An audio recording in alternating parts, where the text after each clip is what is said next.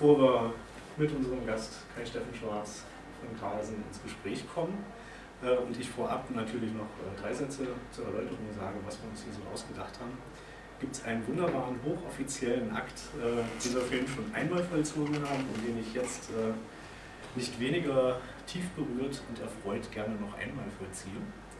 Ähm, einmal im Jahr endet äh, ein CTP, ein einjähriges Trainingsprogramm. Und dann gibt es Abschlussnoten am Ende einer Prüfung, die fürchterlich nervenaufreibend war. Menschen haben ein Dreivierteljahr lang an einer Praxisarbeit in einem Comic gearbeitet und haben schwierige, knifflige Fachfragen beantwortet. Und dann gibt es eine Note. Und das Schönste ist es dann in Erlangen tatsächlich den Menschen Aug in Aug mit Handschlag endlich das Zertifikat überreichen zu können. Frau Bethmann. Stehen wir immer auf, genau. Herzlichen Glückwunsch. Dass wir Sie ein Jahr lang begleiten durften und, wir ja wissen, noch ein Stückchen weiter. Und hier gibt es die wohlverdiente dicke Note. Das hat auch sehr viel Spaß gemacht. Okay. Ich klatsche. Ein paar davon äh, habe ich ja noch im Petto. Da kommen noch ein paar mehr. Aber egal. Okay. Comic Talk. Die Idee äh, war es tatsächlich, möglichst keine Podiumsdiskussion zu machen, bei der ich fürchterlich ernst gucken muss und seriös moderieren muss. Äh, die Gäste müssen hinter einem Tisch verbarrikadiert sitzen und äh, das Publikum darf zwischendurch mal klatschen. Sondern tatsächlich wollten wir die, Achtung, ich sage es nochmal, intime Atmosphäre unseres Workshop-Raums ausnutzen, um tatsächlich äh, miteinander ins Gespräch zu kommen. Wenn alles gut läuft, habe ich relativ wenig zu tun und schubse das Ganze nur an. Und idealerweise sind diejenigen, die die Zeichnerperspektive drauf haben, nämlich ihr, diejenigen, die mit dir ins Gespräch kommen. Dazu haben wir heute tatsächlich äh, im Vergleich nochmal zu dem kleinen Verlag, den wir gestern da hatten, äh, natürlich einen richtig großen Player. Ich bin sehr, sehr gespannt äh, was an. Fragen kommt. ähm, auch weil gestern natürlich schon so ein sehr interessantes Bild entstanden ist, wo nochmal das Bild eines Verlages ein bisschen anders aussah, als wenn man im Buchladen steht. Ganz klar. Von daher schießen wir einfach los. Ihr fragt, wenn ihr Fragen habt. Äh, ich halte den ganzen Zettel. Magst du für den Start ein bisschen was zu Carlsen sagen, zu dem, ja. was du vielleicht an der Stelle oder bei Carlsen machst? Ja, also erstmal muss ich mich entschuldigen, dass ich äh, vielleicht ein bisschen rumhuste. Ich bin schon erkältet hier angekommen. Das lohnt sich dann für den Salon richtig, dann ähm, richtig fit wieder nach Hause zu fahren. Also ich bin bei Carlsen seit 1998. Ähm, ich bin seit 2005 Programmleiter Manga, das heißt zuständig für die Programmauswahl. Ähm, bei Manga sind das ja ich sag mal, 97% Lizenzen, die man in Japan einkauft in der Regel und natürlich aber auch Eigenproduktionen, ähm, die wir mit einheimischen Zeichnerinnen, Autoren, Autoren machen. Und ähm, Carlsen selber ist, glaube ich, relativ bekannt. Ähm, der Verlag äh, feiert äh, oder ist, ist schon im Prinzip seit sechs Jahrzehnten in Deutschland unterwegs, aber seit 1967 eben gibt es Comics, das war damals Tim und Struppi, ähm, die bei Carlsen veröffentlicht wurden und ähm, Manga gibt es äh, seit 1991 mit Akira, damals noch in Farbe und gespiegelt. Und seit 1997 mit Dragon Ball eben die erste ja, längere Serie, die dann eben auch in original japanischer Leserichtung veröffentlicht wurde. Und ähm, ähm, im Comic- und Manga-Bereich sind wir einer der größeren Verlage im, im deutschsprachigen Raum.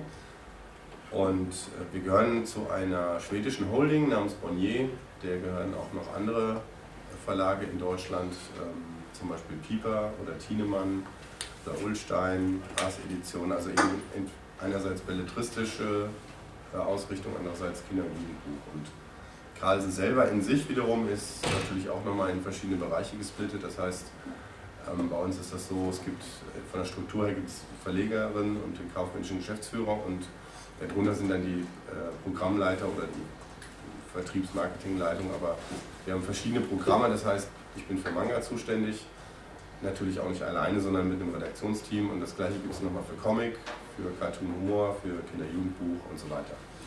Und äh, ja, das so die Aufgaben, die ich habe, sind im Prinzip einerseits natürlich Titelauswahl oder mit Entscheidungen zusammen mit, vorher natürlich Diskussionen mit der Redaktion, welche Titel möchten wir gerne lizenzieren, wo treten wir in Lizenzverhandlungen ein und ähm, äh, aber eben auch nicht nur das Einkaufen der Rechte, sondern natürlich auch das Bearbeiten der deutschen Ausgaben und alles, was dazu gehört, von ja, Redaktionsorganisationsgeschichten wie wer übersetzt was, wer lettert was, ähm, bis hin eben auch zu Austausch natürlich mit den ähm, Bereichen, die bei uns ja separat sind, als etwas größeren Verlag wie ähm, Vertrieb, Marketing, äh, Presse, Herstellung. So. Also da sind wir, ich weiß jetzt nicht, welcher Kleinverlag gestern da war. The Next Art. The Next Art. Also Kleinverlag ist natürlich oft dann auch so, es sind ähm, weniger Leute, die insgesamt mehr verschiedene Funktionen übernehmen müssen. Bei uns ist natürlich vieles arbeitsteilig geregelt und eben auch festgelegt. Also bei bestimmten Sachen, ähm, zum Beispiel, ja, ich sag mal, die Redaktion muss jetzt nicht mit irgendwelchen Druckereien direkt verhandeln oder so, sondern alles, was zur Produktion gehört, darum kümmert sich die Herstellung und bei uns eben ja, Programm und viel Text schreiben auch für Buchcover, für Vorschauen, fürs Internet, in Foren und so weiter. Wie wichtig ist denn die Sparte Manga für den Carlsen Verlag, jetzt so aus Ihrer Warte betrachtet? Also insgesamt sind wir, ähm, glaube ich, vom Umsatzanteil der zweitgrößte Bereich. Also der äh, größte ist, glaube ich, das Taschenbuch. Das ändert sich aber je nach äh, Saison auch mal so ein bisschen. Aber ähm, was Manga angeht, sind wir relativ konstant eigentlich mit leichten Ausschlägen nach bisschen hoch oder ein bisschen runter, je nach Jahr. Und wenn man jetzt äh, nur Comic, Manga und äh, Humor nimmt, oder nur Comic und Manga, dann machen wir etwa äh, ja, ungefähr zwei Drittel Umsatzanteil Manga und ein Drittel Comic. Wobei man dazu sagen muss, natürlich auch, Umsatz ist natürlich auch verkaufspreisabhängig. Manga sind ja günstiger auch und auf der anderen Seite veröffentlichen wir aber auch mehr neue Manga als Comics. Also bei Manga sind wir etwa bei 15 Titeln pro Monat und bei Comics sind es so etwa, bei Daumen so etwa vier pro Monat. Und nach welchen Kriterien werden die dann ausgewählt? Ähm, das sind, also im Falle Manga ist es ähm, ist immer ein, verschiedene Kriterien. Also das eine ist, was man vielleicht jetzt nicht direkt so sieht, wenn man auf die Neuheiten im Laden guckt oder sich die Vorschau anschaut, wir versuchen relativ gleichmäßig auf die Leser, also auf die verschiedenen Zielgruppen hin ähm, das Programm zu gestalten. Das heißt, wir haben bis etwa, würde ich sagen, vor anderthalb Jahren versucht immer so etwa 50 Prozent eher Manga für Jungs und oder, männliche Leser und die andere Hälfte eher für Leserinnen ähm, zu publizieren. Man muss dazu sagen, dass der deutsche Markt im Gegensatz zum Beispiel zum französischen Manga-Markt ist im deutschsprachigen Manga ähm, der Markt so etwa zwei Drittel von Leserinnen bestimmt. Und in Frankreich ist es etwa 50-50. Auf der anderen Seite ist es so, dass natürlich auch andere Verlage Manga machen und äh, die haben stärkeren Programmanteil für, äh, also bei den Neuheiten für Mädchen und junge Frauen, deswegen wir so vor etwa anderthalb, zwei Jahren gesagt haben, okay, es gibt diesen Bereich der Seinen-Manga, also der für ältere Jungs oder ja, ältere Teens oder eben auch Erwachsene wo relativ wenig veröffentlicht wird insgesamt von allen Verlagen. Deswegen haben wir da ein bisschen mehr jetzt ähm, im Programm. Also wir haben jetzt eher so etwa zwei Drittel für männliche Leser und ein Drittel für äh, Leserinnen. Wobei man auch dazu sagen muss, das ist natürlich alles immer idealtypisch, äh, rein konzeptionell, also die sogenannten Shonen-Manga, also Jungs-Manga wie zum Beispiel Naruto oder One Piece, die haben natürlich auch einen hohen weiblichen Leseranteil.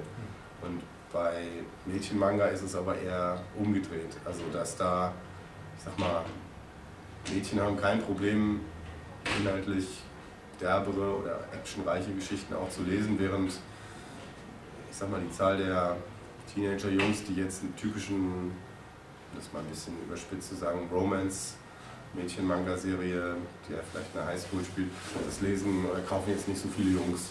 Also deswegen ist das schon obwohl mehr Jungsmaterial an, an Lesestoff rauskommt, ähm, äh, wird es trotzdem eben auch viel von, von Mädchen, jungen Frauen gekauft und gelesen.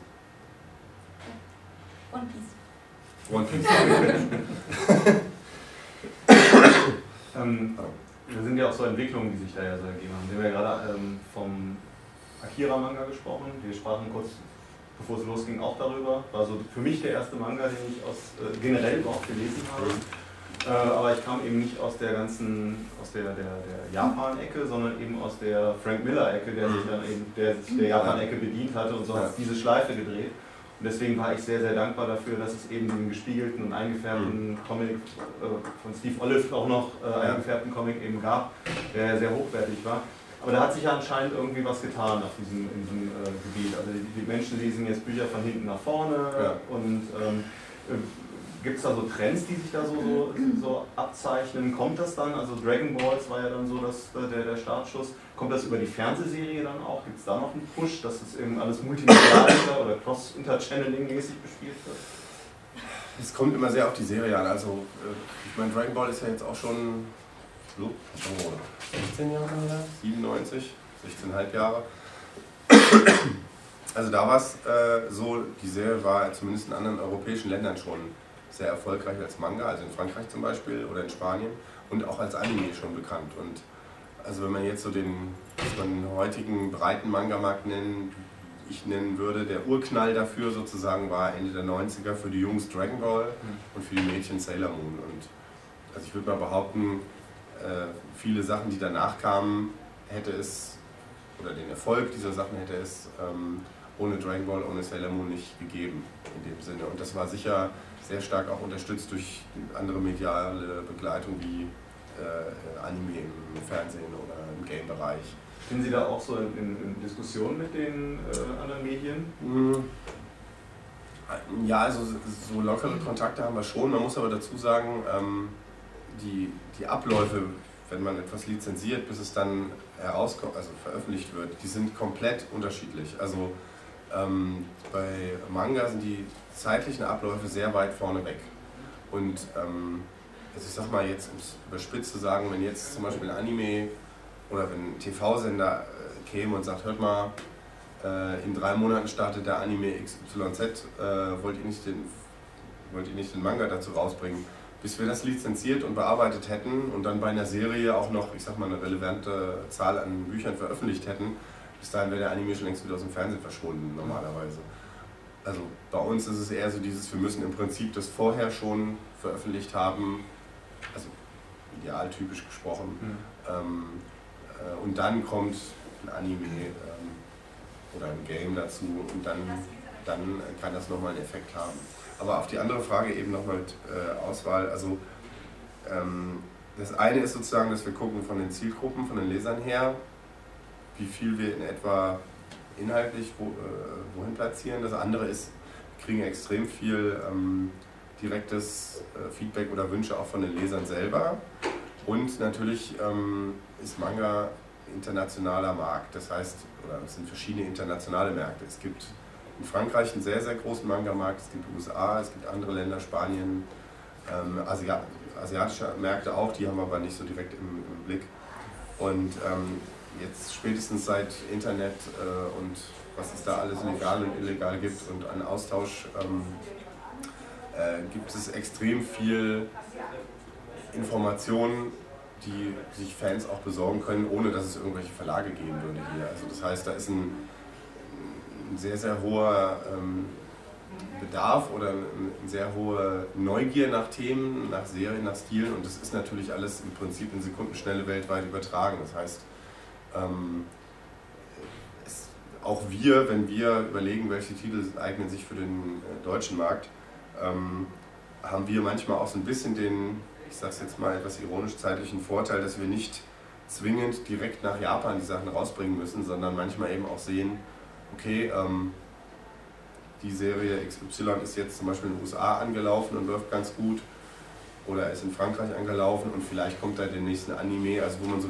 bestimmte, ich sag mal, Wahrscheinlichkeiten sich errechnen kann, welche Themen passen könnten. Und wir kriegen natürlich auch viel direkten Input von den Verlagen, also japanischen Verlagen oder Lizenzagenturen. Und ähm, die Situation auf dem deutschen Markt ist ja so, dass ich glaube, wir sind jetzt etwa bei alle Verlage zusammen bei etwa 70, 80 Neuheiten pro Monat. Äh, in Frankreich sind es, glaube ich, immer noch 130, 140. Also Japan noch mehr. Ähm, wir sind, hinken so gesehen immer ein bisschen hinterher. Und Vorteil meinte ich insofern auch, dass man äh, also einerseits vielleicht nicht so den ultimativen zeitlichen Druck hat, sofort irgendwelche Lizenzangebotsentscheidungen treffen zu müssen. Äh, und zum anderen aber auch, wenn man sieht, oh, das könnte eine tolle Serie sein und die startet in den USA, wir gucken mal, wie das angenommen wird. Ähm, dann gibt es natürlich auch manchmal Titel, die eben da nicht funktionieren. Und ähm, wenn was in den USA Erfolg hat oder in Frankreich, dann ist das noch lange kein sicherer Hinweis, dass es in Deutschland äh, oder im deutschsprachigen Raum funktionieren wird, aber ähm, es gibt immer so einen gewissen Indikator. Und also ein Extremfall, den wir jetzt gerade haben, ist zum Beispiel bei Attack on Titan, also im Original Shingeki no Kyojin, äh, wo es den Manga schon seit äh, vier Jahren in Japan gibt und wo später ein Anime entwickelt wurde. Der Anime ist letztes Frühjahr in Japan gestartet ähm, und hat die Serie nochmal richtig hochgepusht. Also die Manga-Verkäufe, sowohl in Japan wie auch dann in den USA. Der ist letzten Sommer in Frankreich angelaufen und zu dem Zeitpunkt haben wir ähm, die deutschen Rechte erst gekauft, nachdem wir ein Jahr lang drumherum geeiert sind. Mhm. Eignet sich die Serie für den deutschen Markt oder nicht? Und ähm, da hatten wir so gesehen, oder haben wir jetzt momentan glücklicherweise ein gutes Timing erwischt, weil inzwischen sehr viele ähm, den Anime auch schon aus dem Netz kennen, ähm, obwohl der sozusagen die offizielle Lizenzierung, in diesem Fall von Kase, ähm, auf, in DVD-Form und in anderen Formen dann erst im, im Herbst kommen wird. Also viel, da ist schon viel Wissen da und das haben die alle irgendwo schon mal gesehen und gelesen. Aber da sprechen Sie ja gerade was ganz Interessantes an. Das ist ja so eine Sache, die, die Frage hätte ich mir jetzt eigentlich für den Schluss aufgespart, so. aber dann packen wir das jetzt mal nach vorne und zwar das Thema Internet. Das ist ja äh, anscheinend noch digitales Neuland, wenn man unserer Kanzlerin Glaube schenken darf. Aber es ist ja nun für die Generation, die Digital Natives eben nicht mehr so der Fall. Und ich habe selber auch äh, Attack on Titan ähm, also nicht gesehen, auch nicht den Comic gelesen, aber ich, mir wurde es zugetragen von jemandem, der sich quasi die unlizenzierte Vorpremiere äh, reingezogen hat und der sehr begeistert eben davon gewesen ist. Ähm, das heißt, Internet ist für Sie als Verlag, obwohl man eigentlich von Verlagen immer nur hört, es ist schlimm und schlecht und wir brauchen Leistungsschutzrecht, ähm, ist es ja, ist es vielleicht ist es auch was Positives, dass man Trends darüber ableiten kann, dass man sieht, wo startet was und wie verselbstständigt sich das und auf welche Fanbase kann man aufbauen? Ja klar, ich meine, also Internet ist ein Medium, äh, also nicht wie andere auch, aber es ist als Medium an sich erstmal technisch neutral. Ähm, es ist immer die Frage, wie wird das gefüllt, bespielt, genutzt. Ähm, also als Verlag würden wir jetzt nicht sagen, Internet ist böse, es wäre lächerlich. Also, mhm.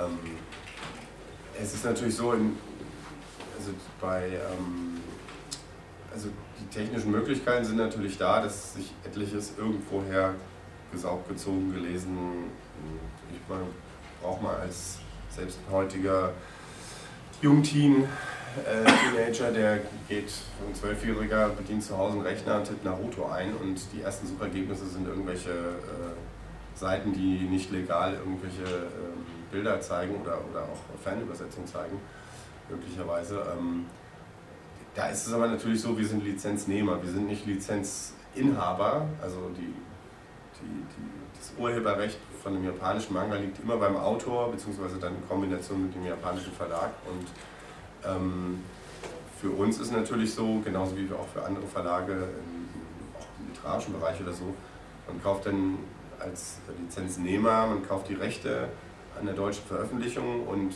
ähm, äh, das bezieht sich dann auf die Formen, die man dann zur Veröffentlichung verwendet. Und ähm, ich sag mal, letztlich können wir natürlich an sich nicht verhindern. Es wird immer irgendwo jemanden geben, der ganz schnell irgendwelche Sachen äh, ins Netz packt. Mhm. Ähm, ähm, ich würde auch nicht bestreiten wollen, dass solche Sachen dieses, hier hast du das schon gesehen, illegal weitergeleitet, mhm. geliked, sonst wie, dass sie natürlich mit dafür auch verantwortlich sein können, dass überhaupt bestimmte Themen populär werden, das ist schon ganz klar. Mhm. Aber äh, für uns als Verlag ist natürlich so, dass wir, wenn wir die Lizenz haben für eine Serie, verpflichten wir uns auch vertraglich, dass wir, wenn wir selber ähm, äh, nicht legale äh, Inhalte sehen, also beispielsweise eine deutsche Fanübersetzung von einem Manga, dass wir dann auch dagegen vorgehen, wobei das nicht gleich heißt, dass wir mit einer Kanone auf Spatzen schießen, sondern dass wir auch sagen, so, okay, sorry, ähm, wir haben die Rechte, ihr dürft es nicht veröffentlichen, bitte nehmt das runter. Oder eben sonst auch die japanischen Verlage das zum Teil dann tun. Aber Wie frei sind Sie ähm, in Ihren Lizenzierungen? Wird von den japanischen Verlagen sehr straff vorgegeben, was man machen darf mit, einem, mit einer Veröffentlichung, mit einem Comic?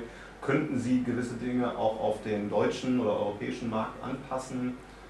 anpassen inwiefern? Ich habe keine Idee gerade. Also sowas wie äh, Spiegeln einfärben wäre jetzt die krasseste Nummer, aber das mit einem Vorwort versehen, das in einem, in einem anderen Kontext präsentieren. Also es kommt, kommt sehr darauf an. Ähm, es gibt Verlage, da weiß man genau, ähm, das müssen wir quasi eins zu eins so bringen. Ähm, also ein Beispiel, ich nenne jetzt nicht den japanischen Verlag, aber der ist so, dass eine Serie, die in Japan innerhalb der Serie ihr Design geändert hat, ab Band 7 oder 8 oder so und äh, da war es zum Beispiel so, dass wir dann vorgestellt, etwas längere Serien haben wir gesagt, vielleicht können wir für die deutsche Ausgabe gleich das neue Design auf alle. Nee, das durften wir nicht. Und, äh, oder wir müssen teilweise sogar äh, die Backcover-Texte genauso übernehmen, obwohl die eigentlich für den japanischen im Markt entwickelt wurden. Und das sind manchmal so Stellen, wo man auch sagt, so ja, aber wir sind doch der deutsche Verlag und so, aber das muss man dann halt wissen, wenn man mit bestimmten Partnern zusammenarbeitet. Und da sind wir ja von den äh, Verlagen, mit denen wir arbeiten oder zusammenarbeiten in Japan, sind wir ja auch froh, dass wir einen sehr breiten Zugang haben und ähm, das ist immer eine Abwägungssache. Und ähm, es gibt ähm, Beispiele, also ich sag mal, das, das Spiegeln oder äh, bearbeiten nicht im Sinne von zensieren, sondern eher dann eben spiegeln oder auch westlich umbauen. Das ist ja nicht nur immer eins zu eins gespiegelt, sondern manchmal auch zurückgedreht ja. wieder. Ähm, das machen wir bei einigen Titeln. Ähm, äh, wo wir eben wissen, dass die eine Leserschaft interessieren könnte, die hier eben nicht mit Manga, nicht mit japanischer Leserichtung aufgewachsen ist. Also das, was wir dann auch als Graphic Novel labeln, wie zum Beispiel die Titel von Jiro Taniguchi. Mhm. Und ähm, im, Herzen, im Herzen ist es natürlich so, dass wir sagen, ja, ich will ja auch nicht ins Kino gehen und äh, einen Film spiegelverkehrt sehen, ist ja Quatsch. Ähm, auf der anderen Seite andere Verlage, in, in, zum Beispiel in Frankreich und Belgien, machen das genauso und bei denen ist es auch so, ähm, also jetzt bei Taniguchi wissen wir von, von Kastermann in, in, Belgien, dass die Titel hatten, wo sie gesagt haben, äh, die hatten glaube ich ein Beispiel, ich weiß nicht mehr welches Buch, das haben sie zeitgleich in beiden Versionen rausgebracht und die westliche Variante hat sich zehnmal besser verkauft. Das ist aber auch eine Ausnahme. Also Taniguchi ist als Künstler eine Ausnahme, der ist sehr detailliert in den Hintergründen, eigentlich ein sehr ja, geradezu europäischer Strich, kann man schon fast sagen. Ähm, das ist nicht repräsentativ für Manga in der gesamten Bandbreite. Und an sich ist aber so, wenn wir was lizenzieren, dann erwarten die Leser, dass wir das so originalgetreu wie möglich machen. Und ähm, was, also es gibt kleine Unterschiede, wie zum Beispiel, dass wir keine Schutzumschläge machen. Also in Frankreich beispielsweise werden die, die Schutzumschläge, die in Japan auch um die Taschenbücher ähm, drumherum sind, die werden mit übernommen ist auf dem deutschen Markt schwierig, weil das, äh, also A, treibt die Produktionskosten ein bisschen in die Höhe äh, und zum anderen hat man dann eben auch viel Ausschuss, wenn nur was nur leicht angeknickt oder eingerissen ist, dann muss man wieder umtauschen und so weiter. Also, ist das in Japan nicht so schwierig? Nee, aber die gehen auch, ähm, die gehen einfach auch ein bisschen anders mit Manga um. Also in Japan ist es halt so, dass die ja zu, ich sag mal, fast 100 Prozent in der Regel in einem Magazin vorveröffentlicht werden. Und die Taschenbücher, die sind alle eingeschweißt. Einzeln eingeschweißt. Das heißt, selbst wenn man dann One Piece in Japan sich kaufen würde oder Sailor Moon oder was auch immer, ähm, geht eine Buchhandlung, die sind alle einzeln eingeschweißt. Und die Leser kennen die Serie aber ja schon mhm. Aus dem Magazin. Ja. Wie stehen Sie denn zu dieser Aufsplittung? Also äh, ist ja so, dass von vielen Lesern auch bemängelt wird, in Japan gibt es dann halt das Telefonbuch als Manga und das kommt dann hier in drei Teilen auf Deutsch dann eben entsprechend raus. Äh, am Ende zahlt man wesentlich mehr dann dafür, als wenn man sich dann das große Telefonbuch gekauft hätte. Das war eigentlich, würde ich sagen, das ist eigentlich passiert. Das war früher mal der Fall in den 90ern, also als man zum Teil die auch noch aus den USA lizenziert hat oder da die, die, ähm, die ähm, das Bildmaterial übernommen hat. Mhm. Ähm, Akira erst und dann auch bei den Schwarz-Weißen, ich glaube Battle Angel Alita zum Beispiel und Striker und Okami, was da noch rauskam. Aber inzwischen, in der Regel macht, übernimmt man das eigentlich vom Inhalt eins zu eins. Es sei denn, man macht eine besondere Edition und äh, von Sammelbänden beispielsweise oder sagt so, da gibt es so und so viel Bände, die wollen wir in anderer Form rausbringen. Also beispielsweise Tokyo Pop macht das ja mit einigen Serien, dass sie sagen, äh, Battle Royale äh, beispielsweise, wir sagen, die erscheinen im Großformat und dann machen die mal zwei oder drei in einem. Mhm. Und da ist es aber auch manchmal so, ähm, das nochmal zu dieser Frage mit, äh, wie viel darf man äh, ändern oder machen, das ist auch immer sehr vom, vom Einzelfall abhängig. Also es gibt durchaus Fälle, ähm, wo wir wissen, okay, die Serie oder wo wir dann noch anfangen, sagen, wir können uns die und die Serie vorstellen, aber wir würden zwingend andere Cover verwenden wollen. Ähm, oder ich weiß von anderen Verlagen bestimmte Titel, wo die sagen würden, das würden wir gerne in unserer eben etwas größeren formatigen oder andersformatigen Reihe bringen, weil wir da mit einer anderen Buchform auf einem riesigen Markt arbeiten und das teilweise die äh, Verlage oder ähm, Mangaka das nicht möchten und dann nicht zulassen. Also es gibt durchaus Stoffe, die deshalb nicht, noch nicht auf Deutsch erschienen sind, weil es manchmal dann Vorgaben gibt, die vielleicht dann den deutschen Verlagen nicht so passen. Aber Sie arbeiten ja nicht nur mit lizenziertem äh, Material, sondern ja auch mit eigenen Neuerscheinungen. Mhm. Was sind denn das für, für Sachen, auf die Sie da Wert legen? Welche Dinge erscheinen bei Carlsen, die eben nicht vorher in Japan erschienen sind? Ich würde das nicht mal inhaltlich jetzt nicht mal besonders einschränken wollen. Also natürlich ist es so, wir machen, wir haben ja in allen möglichen Programmsparten Eigenproduktion. Finden wir auch ein sehr wichtiges Feld, weil es natürlich A macht Spaß, mit den Leuten selber direkt zusammenzuarbeiten und die Geschichte zu entwickeln und B ist natürlich auch ideal, im Idealfall die Möglichkeit, dass man vielleicht die äh, Rechte ins Ausland verkauft.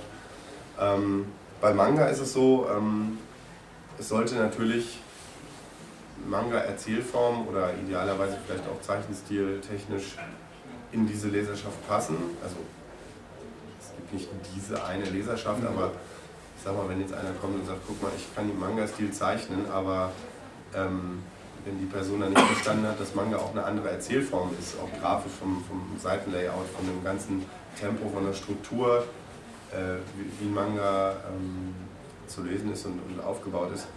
Ähm, also dann würden wir wahrscheinlich eher sagen, naja, das, da glauben wir jetzt nicht so richtig dran. Also man darf ja nie vergessen, ähm, wir machen die Bücher für Leser und Leserinnen und wenn die bestimmte Erwartungen haben und die werden nicht erfüllt, also wir versuchen nicht nur sozusagen erstmal eine Form zu erfüllen, sondern eben auch immer zu überlegen, für welche Leser eignet sich das. Und ähm, beim Manga ist es so, die normale Form ist ja Taschenbuch, 160 bis 200 Seiten ähm, auch wenn die kleiner sind als jetzt eine Comic-Albenseite, das dauert ja eine ganze Weile, bis, äh, bis das jemand geschrieben und gezeichnet hat. Und in der Regel äh, ist es eben leider so, dass der Markt hier noch nicht so groß ist, dass wir wirklich, ich sag mal, für das, also wir bezahlen für das Buch äh, eine vernünftige ähm, Garantie, man macht einen Vertrag, es gibt dann Royalties, wo hinterher abgerechnet wird, aber wenn man das in Stundenlohn umrechnet, man wird nicht reich mit Manga. Also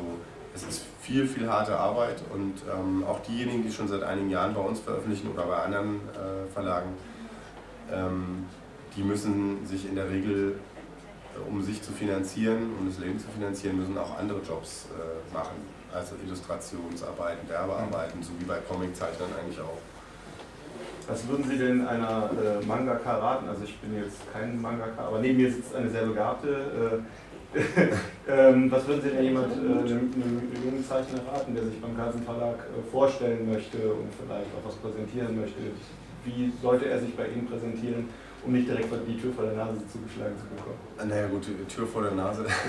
die meisten bewerben sich ja äh, entweder eben digital oder kommen auch hier zur Mappensichtung. Ähm, ähm, ja, also es gibt natürlich Grundformalia, steht zum Teil auch bei uns auf der Website, wo wir so Tipps haben, wie man sich richtig bewirbt, also idealerweise bewirbt. Das heißt, am besten hat man ein konkretes Projekt im Kopf und sagt, ich will als Beispiel jetzt eine Geschichte erzählen, die soll, das soll so und so lang sein. Ich sag mal, bei Newcomern ähm, ist es bei uns dann eher wahrscheinlich erstmal wäre das dann ein Vertrag über ein Einzelband, weil daran arbeitet man lo locker mal ein Jahr wahrscheinlich und ähm, gerade bei, bei ähm, jüngeren Nachwuchskünstlern ist es auch oft so, dass sie eben sind vielleicht dann Studium gerade fertig oder so und wissen noch nicht, wie es beruflich weitergeht und da kann man ehrlicherweise auch schlecht sagen, wie, dass man immer schon genau weiß, wie sehen die nächsten drei Jahre aus oder so. Und ähm, also idealerweise Charaktere im Kopf haben, davon halt ein paar Character Sheets machen, verschiedene Positionen, wie die Figuren sind, was so stichpunktartig, was sind die Eigenschaften der Charaktere und worum geht es in der Geschichte. Und äh, dann idealerweise eben ein paar Probeseiten, vielleicht bis zu acht Seiten und ähm, ja, und dann so, würden, so bekommen wir normalerweise Konzepte geschickt und ähm, schauen die uns dann auch an. Und das dauert allerdings manchmal auch, muss man dazu sagen. Ähm, also da gibt es, glaube ich, keinen Bereich in den Verlagen, wo nicht eben auch immer Rückstand ist mit, mit äh, Gutachten von eingesandten Spoilern. Es sollte ja, glaube ich, nicht nur um, um Mangas gehen hier. Äh, und wenn ich es richtig gesehen habe in der Ankündigung, und ich habe andere Fragen. Mhm. Äh, nämlich, äh, wie stark äh, die, äh, die, die Sparten festliegen. Also gibt es zum Beispiel so eine, so eine Art Fusion zwischen Kinderbuch und, Manga. Äh, ist, ist Carlsen für sowas grundsätzlich offen? Oder ich habe bei anderen auch mitbekommen, dass es, äh, dass es nicht ganz einfach ist, mit einem gezeichneten Buch, was ich gemacht habe, was anderswo veröffentlicht worden ist, äh, das tatsächlich quasi einzupreisen in, in eine bestimmte äh, Sparte und zu sagen, das ist für die Leser. Und ähm, da wollte ich einfach mal hören, wie, wie Carlsen mit sowas umgeht. Also, also jetzt mich interessiert auch der, der, der Bereich der Kinderliteratur. Also es kommt immer natürlich ein bisschen auch auf das einzelne ähm, Buchprojekt an. Ja. Also bei Fusion, ich nehme jetzt mal an, Sie denken an einen Mix aus Textbuch mit Illustrationen oder? Ja, mit, mit Comic. Also Text, Text, also fortlaufender Text plus sozusagen ein, äh, eine, einer Comic. Äh, ein Teil, der, der, der mit Sprechblasen und Ja, also, so, also etwas in Richtung so wie Gregs Tagebuch oder? Es ist wesentlich mehr gezeichnet. Mehr gezeichnet. Also wir haben, ähm, wir haben, also was Karl selber angeht, wir haben ja verschiedene Programmsparten, das genau. hatten wir am Ein, äh, Ich bin leider zu spät gekommen. Macht ja nichts. Also ich bin jetzt Programmleiter für Manga und mhm. äh, ah. ähnlich gibt es halt auch äh, dann das gleiche für Comic, äh, Humor, Cartoon und Kinderjugendbuch mhm. und äh, die verschiedenen Labels. Ähm, es ist schon so, dass wir natürlich immer auch danach gucken müssen, ähm, wo in der Vorstellung, wo, wo steht am Ende dann ein Buch in der Buchhandlung. Mhm. Und äh, es ist oft auch so, dass wir sagen, okay, eigentlich gibt, also zum Beispiel allein schon zwischen Manga und Comic, das sind ja beides Comics, äh, nur gibt unterschiedliche Erzählformen, selbst wenn man äh, Titel hat, die vielleicht irgendwo manchmal äh, stilistisch dazwischen liegen, von der Leserschaft her oder von der Art und Weise, wo man es in der Buchhandlung sieht und, und platzieren kann, das bestimmt eigentlich äh, am ehesten noch, in welchem Programmbereich das dann bei uns ähm, von Interesse wäre. Mhm. Und es gibt im, im Kinder- und Jugendbuchbereich bei uns ja sehr viele äh, illustrierte Bücher, also mhm. natürlich Bilderbücher und ähm, es gibt auch, ähm, also jetzt dieses, was ich jetzt wo ich äh, auch sagen würde, als Begriff hat es sich eingebürgert, ist vielleicht auch schwierig, dieses Comic-Roman, also Craigs Tagebuch und Dog Diaries und ähnliches.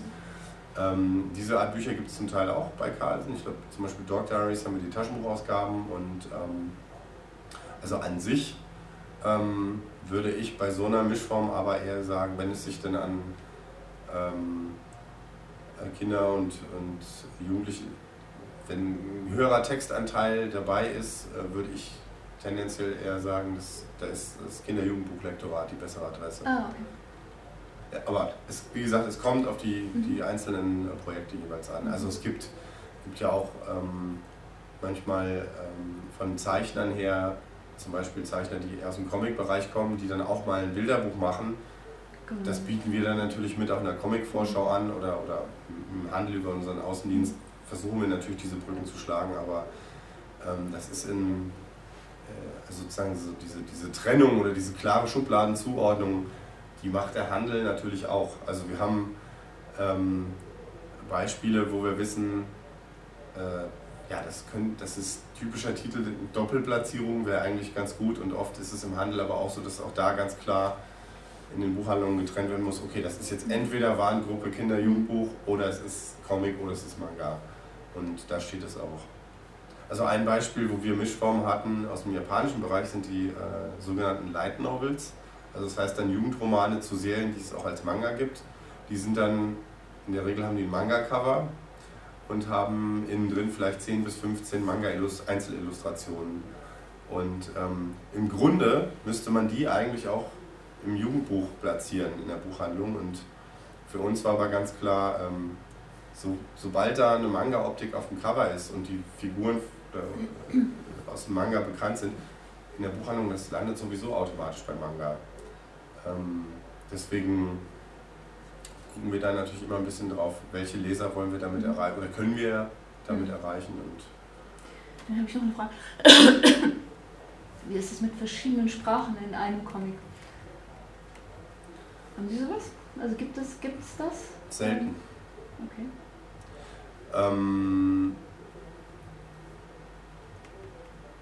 wir auch tatsächlich noch nicht untergekommen. Also in der Regel ist es natürlich so, würde ich jetzt mal behaupten, ähm, rein vom, vom Platz für den Text, ja. ähm, der ist ja sowieso immer begrenzt in irgendeiner Form, sei es mhm. durch eine Sprechblase und ähm, dass man da mehrsprachig, ähm, dass wir das auch mehrsprachig veröffentlichen und verkaufen können, ist, ist eher extrem klein die Chance, würde ich sagen. Also es ist theoretisch, ganz theoretisch vielleicht im digitalen Bereich, mhm. ähm, aber also wo man dann switchen könnte, aber ich nehme Nein, an, nee, die nee, Frage nee, geht eher in eine andere Richtung. Ne? Ja, nee, es geht, es geht sozusagen um, äh, um Darstellung von äh, um eine U-Bahn-Situation. Und in dieser U-Bahn sprechen Menschen unterschiedliche Sprachen. Äh, also die sind, es ist nicht etwa so, dass der Comic in, in verschiedenen Sprachen so, okay. vorliegt, sondern es gibt, es gibt eben wie in, im, im realen Leben dann verschiedene, verschiedensprachige äh, Protagonisten. Ja, wenn das, also ich denke mal, wenn es sich jetzt nicht durch ein, eine lange Erzählung in drei Sprachen durcheinander mhm. äh, durchzieht, sondern als Szene, Einzelszene auftaucht, mhm. die inhaltlich Sinn macht, ja, dann wüsste ich nicht, was dagegen spricht. Also. Aber es ist, also es ist schon so, ähm, es geht mir auch bei Mappensichtung oft so, dass wir oft natürlich gefragt werden, so ähm, in welche Richtung kann man denn gehen inhaltlich oder darf mm, irgendwie vorkommen. Es ist, es ist zwar eine doofe Antwort, aber es ist immer kontextbezogen. Also es ist immer ähm, eine Frage der, der einzelnen Geschichte. Also man kann sich dann jetzt nicht daran aufhängen, dass man sich eine Strichliste macht, folgende Sachen gehen oder dürfen nicht passieren, sondern es ist immer mal abhängig. Das ist doch eine gute Antwort. Ja. Also tröstlich. Es gibt ja diverse Theorien, äh, warum große Comicverlage, äh, also ob und warum die äh, deutsche Zeichner bevorzugen oder auch nicht, oder wie das Verhältnis von Lizenzen zu eigenen Gewächsen ist.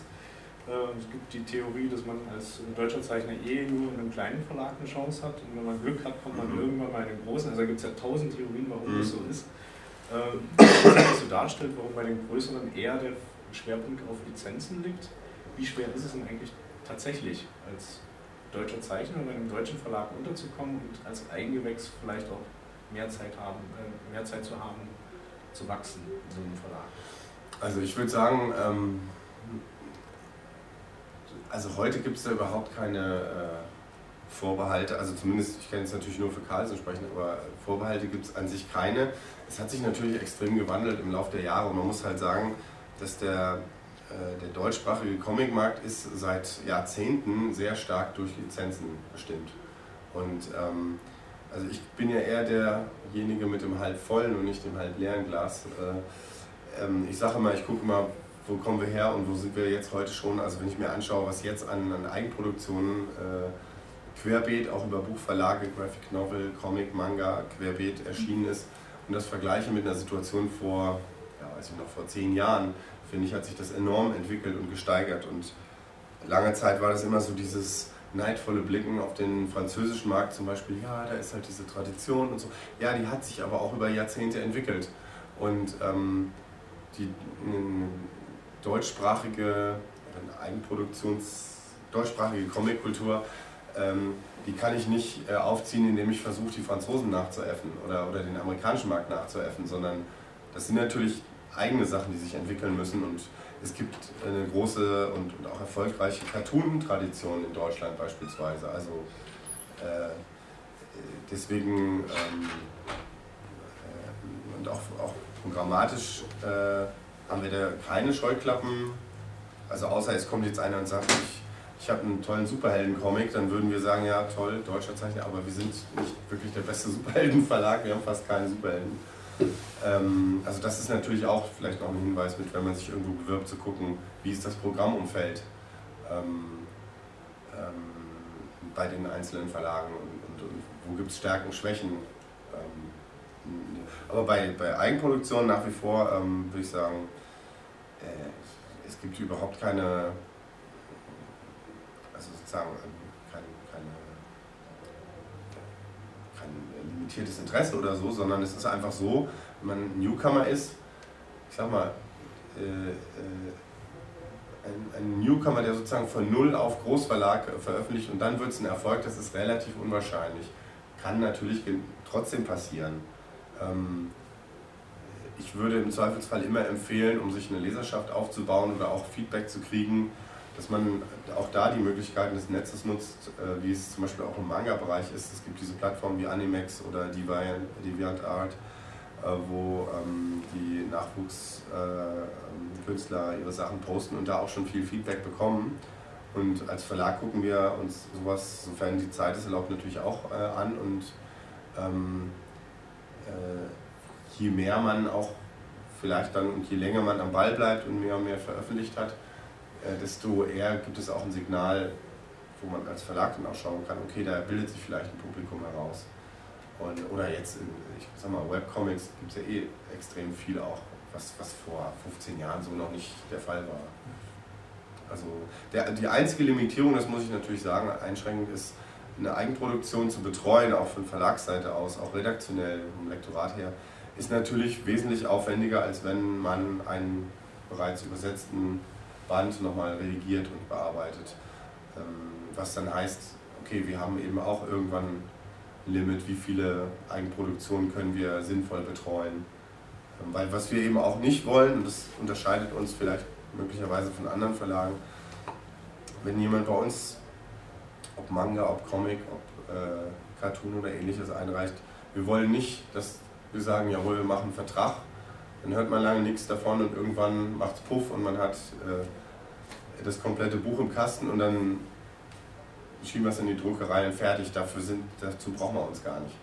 Ähm, sondern ähm, wir wollen natürlich auch gerne, also einerseits Unterstützung geben oder umgedreht eben auch zusammen mit den äh, Zeichnern und, und Autorinnen, Autoren das entwickeln. Also in Japan zum Beispiel ist es so, dass die Redakteure einen extrem hohen Einfluss auf die Geschichte haben.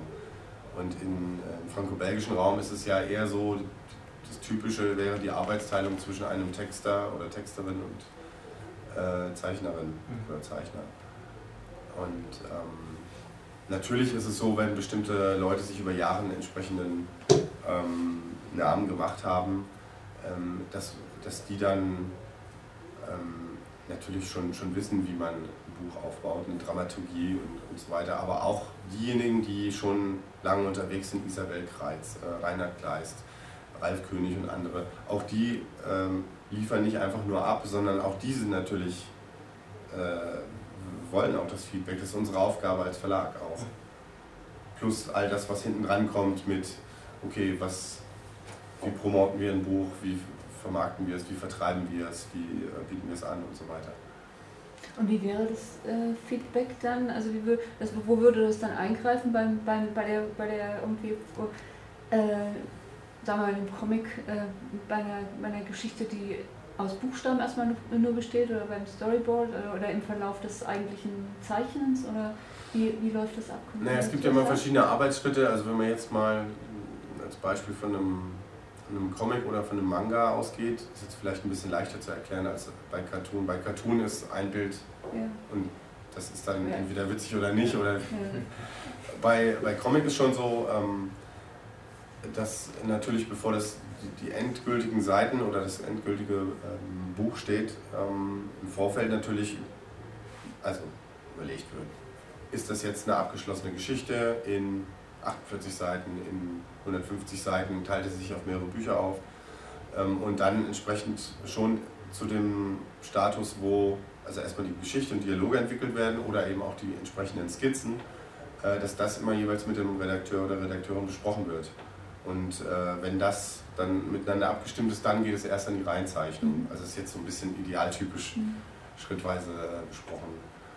Ähm, und es ist nicht so dieses, okay, ich habe schon mal die ersten 20 Seiten komplett fertig gezeichnet und jetzt reden wir über das zweite Kapitel und dann ist es schon so die Regel, man äh, Comic oder Manga in Buchform hat, dass den, bevor da irgendwie eine Reihenzeichnungsseite abgegeben wird, gibt es den einmal komplett durchgeskribbelt, mhm. um eben auch zu gucken, wie, ist, wie passt das, wie sind die Dialoge und also was ich zum Beispiel ja sehr vorteilhaft finde jetzt heute mit, äh, gerade mit Manga oder auch bei Graphic Novel, dass man von diesen festen Formaten und Umfängen so ein bisschen weg ist. Also mhm. lange Zeit war es ja dieses, okay, US-Comic, 24 Seiten oder so, vielleicht mehrere Hefte und dann ist fertig.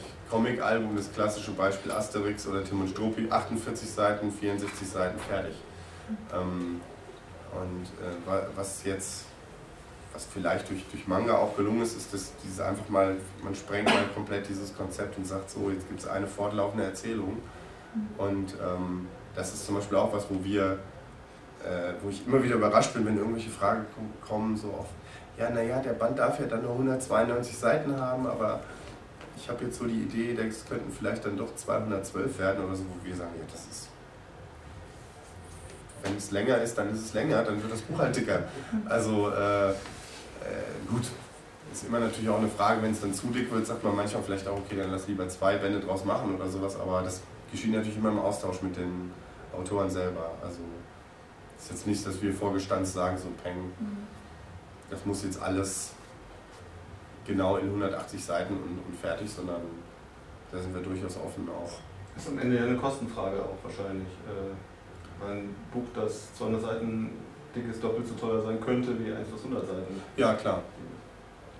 Aber auch bei, also bei Manga ist es auch so, dass, dass wir ähm, ähm, ja, vielleicht also viele Jahre war das schon so dieses, okay, Taschenbuch, 200 Seiten, 9,95 Mark oder dann 5 Euro. Es gibt dann schon auch welche, die so ein bisschen maulen, sagen, ja, Manga werden im Allgemeinen immer teurer und über, im Allgemeinen halt nicht, äh, sondern es ist immer auch abhängig, was ist eben produktionstechnisch mit dabei. Also ich fände es auch extrem schade, wenn man wirklich immer nur stumpf genau ein Format und einen Umfang und einen Preis bedient. Ich meine, das ist ja bei, bei, bei Büchern, bei Romanen auch nicht so. Ich, mhm. gehe ja auch nicht in eine Buchhandlung und äh, kaufe das Buch nur danach, ob äh, es unter 200 Seiten hat oder nicht oder über 400, sondern ähm, ob mich die Geschichte interessiert. Ja. Manchmal, gut, manchmal, wenn es ein fetter Klotz ist, klar, dann vielleicht. Da ich das äh, gestern bei, bei dem kleinen Verlag auch quasi so zum Abschluss nochmal gefragt habe, wenn du es auf den Punkt bringen musst, äh, so aus Verlagsseite, was sind so die ganz klassischen und häufigsten Irrtümer und Missverständnisse seitens der Zeichner, wenn sie sich an euch wenden? um reich und berühmt zu werden. Um reich und berühmt zu werden, sollten Sie sich nicht an uns wenden, sondern Lottospiel. Nein. Nein, das mit dem reichen berühmt, da kann ich jetzt irgendwie gar nicht drauf einsteigen. Also äh, die, berühmt, die, die, berühmtesten Irrtümer. Ja, oder Missverständnisse bei Zeichnern, die sich an einen Verlag wenden.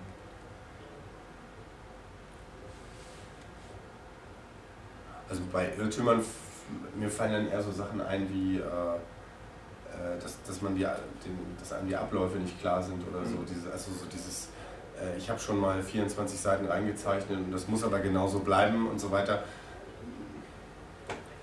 Das erlaubt man vielleicht natürlich, oder, das bringt wahrscheinlich äh, dann äh, was, wenn es sich um einen etablierten Künstler, Künstlerin handelt. Äh, aber selbst, ich sag mal, selbst die beliebtesten und, und erfolgreichsten Autoren, auch die brauchen oder wollen einen Lektor und wollen dieses Feedback äh, haben. Und ähm, Irrtümer, typische Irrtümer. Ich, ich, also typische fallen mir da jetzt nicht so ein. Aber das keine richtig oder falsche Antwort. Aber mit dem Reichen, mit dem Reichen berühmt ist, ich glaube, das, äh, worüber man sich klar sein muss, ist, ähm, dass es in, in, äh, im, im Comic- und Manga-Bereich, im Kinder- und Jugendbuch, im Autorenbereich, bei Musik, bei äh, Theater, Kino, Schauspiel, was auch immer, da, überall da, wo es äh, auch um künstlerische Aspekte geht, äh, dieses typische vom Tellerwäscher zum Millionär und ich brauche nur folgende 17 Schritte nach Buch äh, äh, folgen und dann bin ich reich und berühmt. Ähm, das funktioniert so nicht. Also es gibt immer, ähm, oder im Idealfall gibt es einige, die es wirklich gut schaffen und, und äh, reich und berühmt und erfolgreich werden, aber ähm, ich glaube nicht, dass man davon ausgehen kann, leider nicht, dass, dass man äh, mit sozusagen relativ wenig Arbeit dann doch, weil man jetzt das dritte Buch veröffentlicht, dann äh, automatisch erfolgreich wird oder so. Also und es ist halt immer extrem viel Arbeit und nochmal und umarbeiten und üben, üben, üben für Neulinge. Ähm, ich glaube, aber da erzähle ich nichts Neues hier. Also ich bin wenig geschockt davon. okay, wir hätten äh, quasi noch drei Minuten für eine letzte Frage, wenn jemand möchte. Ähm, mich würde mal interessieren, jetzt einfach auch nur so aus der Zeichnerwarte. Ähm, ich stehe halt tatsächlich auch mit einem anderen Bein noch im Berufsleben, in, also Werbung in meinem Fall. Mhm. Ähm, und hat. Gute Das ist jeden Fall auch. Das, deswegen wohne ich auch in einer schönen Wohnung, sagen wir es mal so, nicht in einem Pappkarton unter der Kölner Brücke. Aber es ist halt so, dass ich ähm, natürlich dadurch gesehen auch sehr daran interessiert bin, wie so Produktionsphasen zum Beispiel aussehen. Also ähm, ist es dann ein Jahr, wo man halt, also wenn man jetzt mit einem Verlag redet und ich hätte eine Idee für eine Graphic Novel und die hat 160 Seiten vielleicht oder 200 und sagt dann, okay, ähm, ich brauche dafür aber auch einen gewissen Zeitraum. Ist es dann, sage ich das, sagt mir der Verlag das, pass auf, wie lange brauchst, brauchst du und dann gucken wir mal? Oder? Nee, das bespricht man ja miteinander im Vorfeld mhm. und ähm, wenn wir jetzt als Verlag sagen, äh, das finden wir ein tolles Projekt und äh, können uns gut vorstellen, zusammenzuarbeiten ähm, und äh, ja, der Autor oder, oder Zeichner er sagt dann, ja, ich habe aber aus den beruflichen, sonst welchen Hintergründen, ich brauche dafür so und so lange, äh, dann im Idealfall, dann, ja, dann bespricht man das und dann einigt man sich auf mhm. irgendeine, also in, in, den Verträgen steht natürlich eine Deadline drin, wo man sagt, so, beide Seiten gucken sich in die Augen und sagen, ja, das kriegen wir hin und wenn auf der Strecke irgendwas XY passiert, was es äh, nach vorne oder nach hinten befördert von der, vom Zeitkorridor, dann ist das halt so. Also ich glaube, ähm, äh, die wenigsten Fälle sind in dem Sinne zeitlich vorgestanzt. Also äh, für uns als Verlag ist es natürlich so, wenn man jetzt, also als Beispiel jetzt, man würde einen dreiteiligen Comic à la Franco-Belgisch machen, ähm, wenn man jetzt weiß, das wird eine fortlaufende Geschichte. Ähm, und zwischen den Bänden würde es aber jetzt hypothetisch gesprochen zwei Jahre dauern, bis der nächste kommt, dann würden wir als Verlag wahrscheinlich sagen, okay, dann fangen wir erst an, dann zu veröffentlichen, wenn wir wissen, wir haben das Material quasi schon da und können das dann takten, so wie es der, der Markt oder, oder die Leser haben wollen. Also das ist jetzt zum Beispiel bei, bei Manga hatten wir das öfter, dass wir in der Vergangenheit eben zum Teil dann zum Beispiel zwei, dreiteilige Bände hatten und äh, also Miniserien und dann auf der Strecke gemerkt haben, oh, das schafft äh, die Zeichnerin nicht oder äh, hat sich zwischendurch eine Sehnenscheidentzündung zugezogen oder braucht jetzt noch mal Brotjobs oder zieht um oder heiratet oder fängt noch, doch noch was anderes an. Ähm, da finde ich, ähm, ist es, oder das, das, haben wir für uns auf jeden Fall ganz klar beschlossen, dass wir dieses manchmal schon vielleicht etwas zu früh, wir kündigen schon mal ein Buch an, da kommt was, mhm. ähm, dass wir das eher zurücknehmen. Also eine Zeit lang sah es dann auch so aus, als seien wir nicht mehr an Eigenproduktion interessiert weil wir da wenig angekündigt haben. Aber der Hintergrund war nicht, dass wir weniger machen, sondern dass wir die einfach dann ankündigen, jetzt wirklich, wenn wir wie bei Jugendbuch oder Belletristik eben auch äh, den Titel dann, normalerweise dann ankündigen, wenn das Skript oder die Rohfassung auf jeden Fall vorliegt und man weiß, man kann die Termine schaffen. Mhm.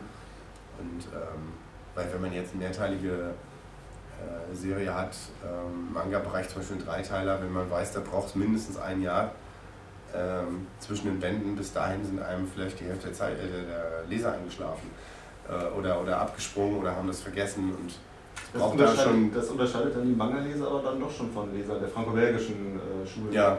die dann ja gerne mal ein Jahr auf einen 13 Band warten oder irgendwie so. Oder auf 5. Mhm. Aber da ist es natürlich auch so, ähm, ähm, hier ist natürlich so, ähm, im europäischen Raum wurde natürlich jetzt gerade beim Manga, ich sag mal in den letzten 20 Jahren wurde oder 15 Jahren wurde 40 Jahre Manga-Geschichte das Wesentliche irgendwie im Schnelldurchlauf aufgeholt.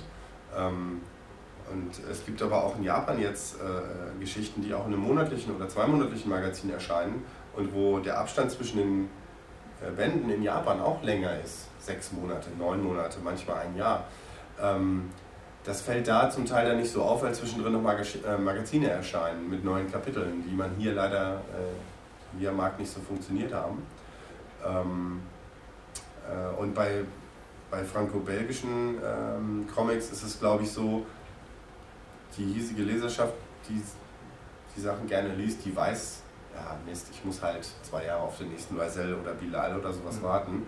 Also die haben da schon eine gewisse äh, Ausdauer, aber ich würde auch behaupten, in der heutigen medialen Welt, mit, wo man alles relativ schnell, also ich sag mal HBO, TV-Serien, ähm, all das, was man relativ als, als lange Erzählform über mehrere Folgen verteilt, da würde auch, also ich würde auch nicht ins Kino gehen und den neuen Film von, was weiß ich, den neuen Star Wars Film wollte ich auch nicht äh, in 13 Minuten Häppchen oder, oder in 18 Minuten Häppchen mit Jahresabstand sehen, äh, sondern das wird ja kein Mensch machen. Mhm. Und ich glaube schon, dass dieses, äh, diese Problematik bei den franco-belgischen Comics zum Teil ja auch schon die ist, lange Jahre dieses, wir haben einen fünfteiligen Krimi, der am Ende dann leider doch acht Teile umfasst.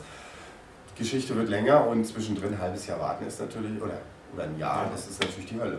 Also das ist, äh, das funktioniert dann vielleicht auf dem einheimischen Markt, wo die Zeichner dann selber auch öfter nochmal irgendwo signieren, aber ähm, ich glaube, hier hat es gute Gründe, warum, wenn Verlage wie wir oder Splitter oder Egmont äh, Serien äh, lizenzieren jetzt aus dem franco-belgischen Raum, dass die eben möglichst in einem überschaubaren Abstand veröffentlicht werden. Und die Leser auch natürlich selber zu Recht sagen, ja, ihr fangt das jetzt an, das ist in Frankreich ja noch nicht mal fertig, ähm, dann muss ich ein Jahr bis Band 2 warten und was weiß ich, ob ihr die Serie überhaupt äh, bis zum Ende veröffentlicht. Also da ist natürlich dieses dieses Grundvertrauen muss da sein zwischen Leserschaft und, und, Künstler und Verlag, dass das auch durchgezogen wird. Ich habe zu Hause in meinem Schrank auch jede Menge halbe Serien stehen, die nie ja. fortgeführt wurden. Das ist natürlich dann, irgendwann gab es dann den Komplettband, den man sich dahinter stellen konnte, aber das ist natürlich dann auch unbefriedigend eine Zeit lang. Ja. Noch eine ganz kurze Frage. Ähm, wie groß ist der Anteil derjenigen, die auf Papier arbeiten und äh, derjenigen, die digital arbeiten? Und Entschuldigung, spielt das für Sie auch eine Rolle? Ähm, also sagen wir mal so. Danke, bitte ergänzen. Bei Manga ist es schon so, dass wir in der Regel sagen oder das im Vertrag eigentlich auch so drin haben, dass es digital abgegeben wird, idealerweise. Ähm, es gibt auch Beispiele, wo Leute noch auf Papier abgeben, ähm, aber ähm, ähm ja, ich sag mal, die Regel ist eigentlich eher schon, dass wir das digital bekommen. Und ja, äh, man kann trotzdem natürlich als Künstler sagen, ich arbeite erstmal auf Papier und. Also. Äh, Sie meinen auch das Entstehen auch. Ne? Also wenn, wenn man ich, meine, ich meine das Entstehen eigentlich. Ja. Also wenn man als Arbeitstechnik sagt, so ja.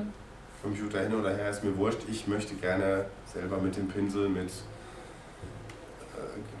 selbst wie auch immer kolorieren und, und ähnliches. Ähm, äh, da gibt es ja in dem Sinne keine Beschränkung, aber es ist schon so, dass wir Prinzip erwarten, dass wir ähm, digitale Daten in, in, nach einer bestimmten Formatierung bekommen. Mhm. Ja, ich, Entschuldigung, Entschuldigung, ich meine jetzt auch, es ist ja wesentlich einfacher, zum Beispiel Figuren rauszunehmen, auszutauschen, irgendwie was zu verändern oder sowas in einem, in einem aufwendigeren Comic zum Beispiel, äh, wenn man das digital gemacht hat und, und, mit Ebenen arbeitet, als wenn man das äh, auf Papier gemacht hat oder sowas. Aber das wäre jetzt kein Grund für, äh, für Carlsen zu sagen, nee, äh, das dauert dann zu lange irgendwie, wenn wir da eingreifen bis da was geändert ist, umgearbeitet ist oder sowas. Also ich glaube, das ist ja eh mal eine etwas längere Arbeitszeit oder, mhm. oder Dauer, bis ein Buchprojekt fertig ist. Mhm. Und ähm, ähm, ich glaube, ähm, das liegt immer auch ein bisschen an dem Autor oder der Zeichnerin mhm. dann, dann, selbst. Also klar haben nicht alle gelernt, jetzt mit den äh, digitalen Medien alles am Rechner so aus der, aus der Pike, aus dem FF äh, so abzugeben und, und, und, fertig zu machen. Und da ist auch manchmal dann noch Kampf mit der Technik, aber ich sag mal, wenn, wenn man jetzt, also ich überspitze mal, äh, eine 200-seitige Graphic Novel in Farbe mit äh, also Couleur direkt, wo es ganz kompliziert und das bloß dieses Papier und so weiter. Und wenn wir dann alles noch extrem aufwendig selber einscannen mhm. müssten und so weiter, dann ist irgendwann bei solchen Projekten irgendwann sprengt es mal die Kalkulation auch, wo man sagt, das ist too much. Aber ähm, auch das Lettering ist ja so, dass äh, äh, in der Regel wir sagen, dass, dass wir das machen bzw. machen lassen. Ja. Ähm, profes also professionell heißt mit, mit einer lesbaren Schrift und ja. äh, nicht eben die jetzt auch äh, sagen, dass das die ähm, äh, vom Zeichner selbst. Ja, oder eben auch, auch äh, wenn Korrekturen gemacht werden müssen und die müssen dann auch nochmal, muss der Zeichner auch nochmal ran. Äh, das wäre einfach dann too much. Ich bin gar nicht böse darum, dass ich äh, ein bisschen dazwischen grätsche, ähm, all die Weile mit Blick auf die Zeit. Ja. Da unser aller Terminplan uns ein bisschen jagt, äh, auch weil das Ziel ja gar nicht war, das Gespräch zu Ende zu führen, sondern im Gegenteil, äh, ich finde es viel schöner, wenn wir noch ein paar Sachen offen haben. Vielleicht ergibt sich eine Fortsetzung in dieser Form oder in einer anderen. Vielen Dank für das rege Gespräch und die Fragen, die sich dann doch weg vom Lizenzgeschäft bewegt haben. Ähm, wir sehen uns das nächste Mal in trauter Runde. Morgen dann mit äh, nochmal einer anderen Form. Das Pasta, Zeichner beim Mosaik kommt. Äh, nochmal eine andere Facette und dann, Matthias, drück doch mal bitte den Knopf, damit ich nicht endlos weiterreden muss. Ach, das ist so schön, weißt du. Vielen Dank. Ja, vielen Dank. Ja, gerne. Ich danke. Ja, dir.